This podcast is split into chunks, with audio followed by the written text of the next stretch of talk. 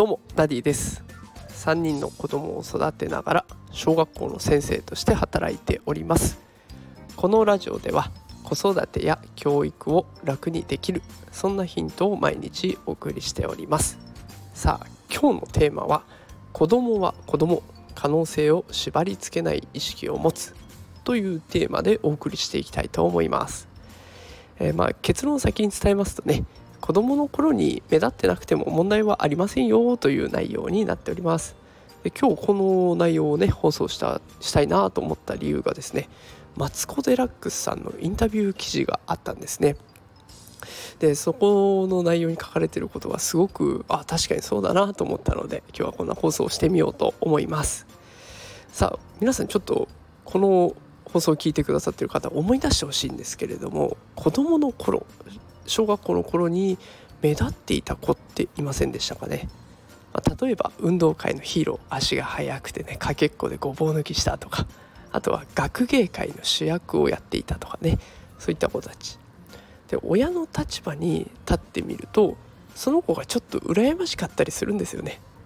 あの私も保育園の頃保育子供が保育園通っている頃に自分の娘とこう比較してあの子なんであんなにできんだろういいなとかちょっと思っちゃったことあります。でそれに比べて自分の子はとかね 思っちゃった子が思っちゃったことがあります。ただよくよく考えてみるとねあのこれを聞いてるあなたが小学生の頃目立っていたあの子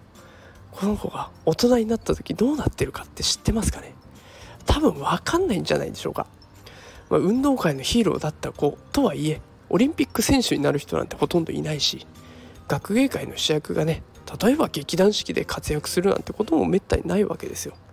まあ、結局運動ができなくても演技が上手じゃなくても大人になって活躍する人なんてたくさんいるわけで子供の頃でその子の人生を推し量るっていうのはちょっと無理があるなっていうお話なんです。子供はあくまでも子供でその後の経験次第でだんだん大人に変わっていくと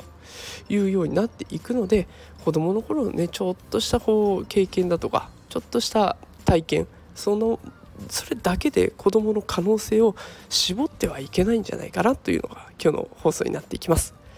あの私自身も一回やっぱり娘を見てああちょっともうちょっとこうだったらなとか思っちゃった経験があるのでまやっぱりねそれに縛られていたんだなっていう気持ちもよくわかりますだから、まあ、これから先は、今の一瞬がうまくいってなかったり他の子と比べて見劣りしたとしてもうちの子が将来になった時に大きくなった時にどうあってほしいかなっていうところを念頭に考えて接していってあげようかなと思います。ね、子供のことを限定的に見てるのはもしかしたら親であるあなただけかもしれません。子供は意外と何にも気にしないで成長していくかもしれないので親の我々がね少しでも可能性を縛らないように気をつけていったらいいのかなと思っております。子育てのヒントになったら嬉しいです。最近ねあのたくさんコメントとかいいねとかあとフォローしてくださる方いらっしゃってすごく嬉しいです。励みになりますのでぜひこれからも、えー、ぜひ応援してくださったらと思います。今日は放送がちょっと遅くなっちゃいましたが明日また放送しますのでぜひ聞いてみてください。それではまた明日お会いしましょう。さようなら。